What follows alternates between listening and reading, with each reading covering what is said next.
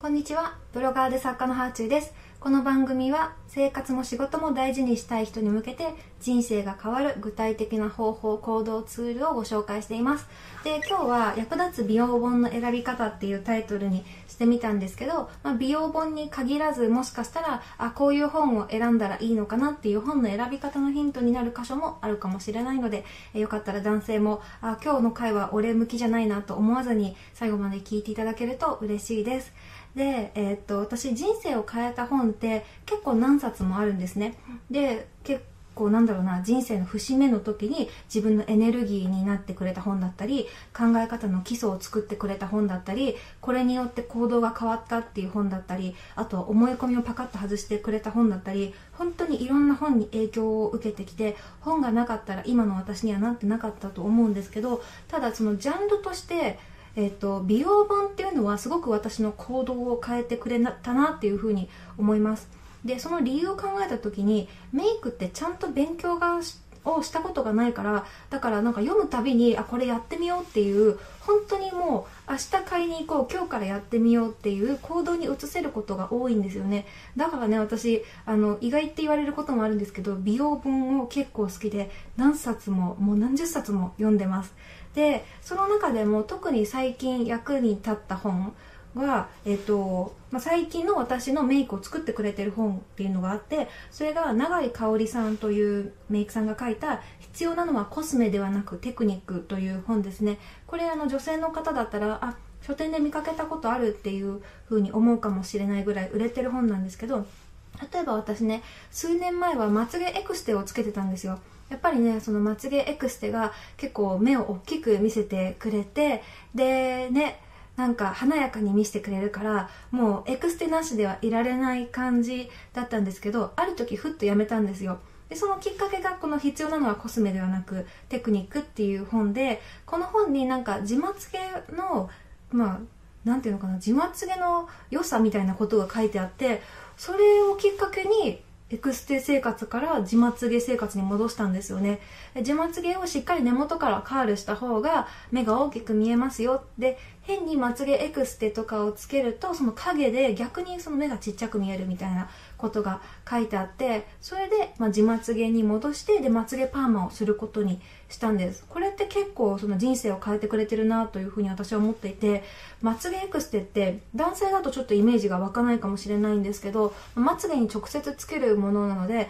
まつげの生え変わりとともに何回もあのつけ直さなきゃいけないんですよね。だからその抜けるたびにまつげエクステ新たにこう付け替えるようにすると大体3、4週間に1回まつげエクステ屋さんに行って付け直してもらわなきゃいけないんですよ。でこれでねやっぱあちょっとまつげ取れてきたなって思ったらエクステ屋さん行ってっていうのをずっとやっててっていう生活がこれで解放されたんです。でまつげエクステって取れてきたらすごい気になっちゃってあなんかここの辺隙間空いてるなとかなっちゃうんですけどまつげパーマの場合は自まつげをパーマしてあげてるだけなのでちょっと取れてきても、まあ、それがそれで味になったりとかするんですよね。でそのなんかちょっとパーマ取れてきてもビューラーでグッて上げたらいいだけだしその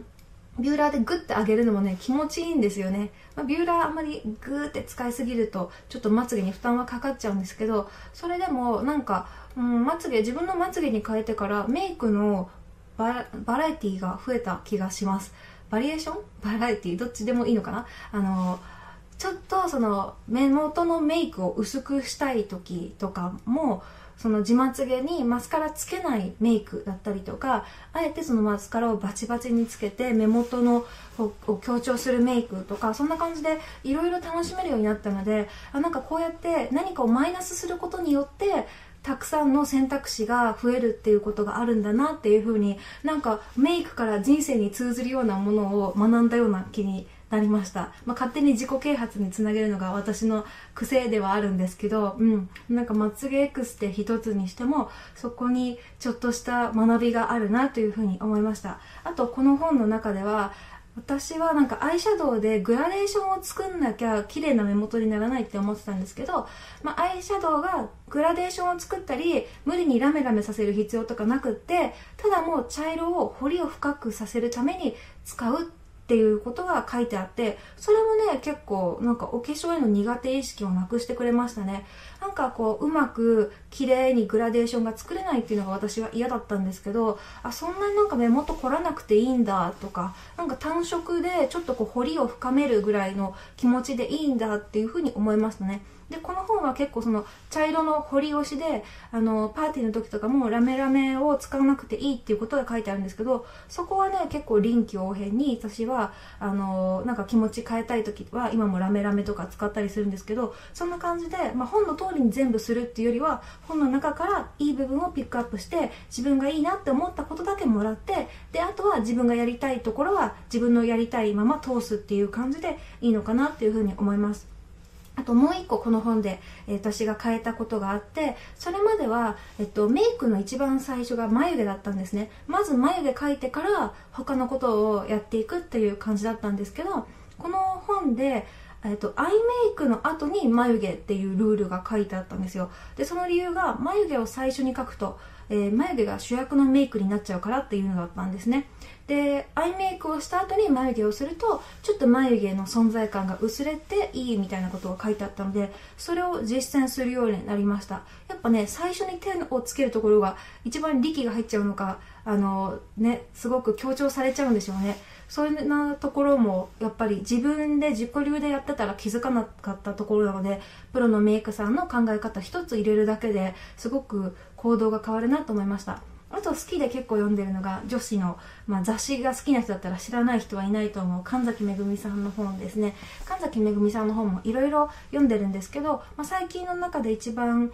えー、好きだなと思ったのが「大人のための美容本」っていう本ででそこに顔は全てのパーツが完璧だとちょっと怖くなるっていう一言があってそれをね見てねなんかあうんそっかそっか完璧じゃなくていいんだなって思いましたね。うん、ネガティブなものをうまく生かすと魅力に変わりますよっていうことが書いてあって神崎さんの本って全部そうなんですけどすごく言葉が優しくってでコスメとかをする時のなんかワクワクした気持ちとかなんか女子の気持ちを盛り上げてくれるのでそれで好きです。であとねもう一つ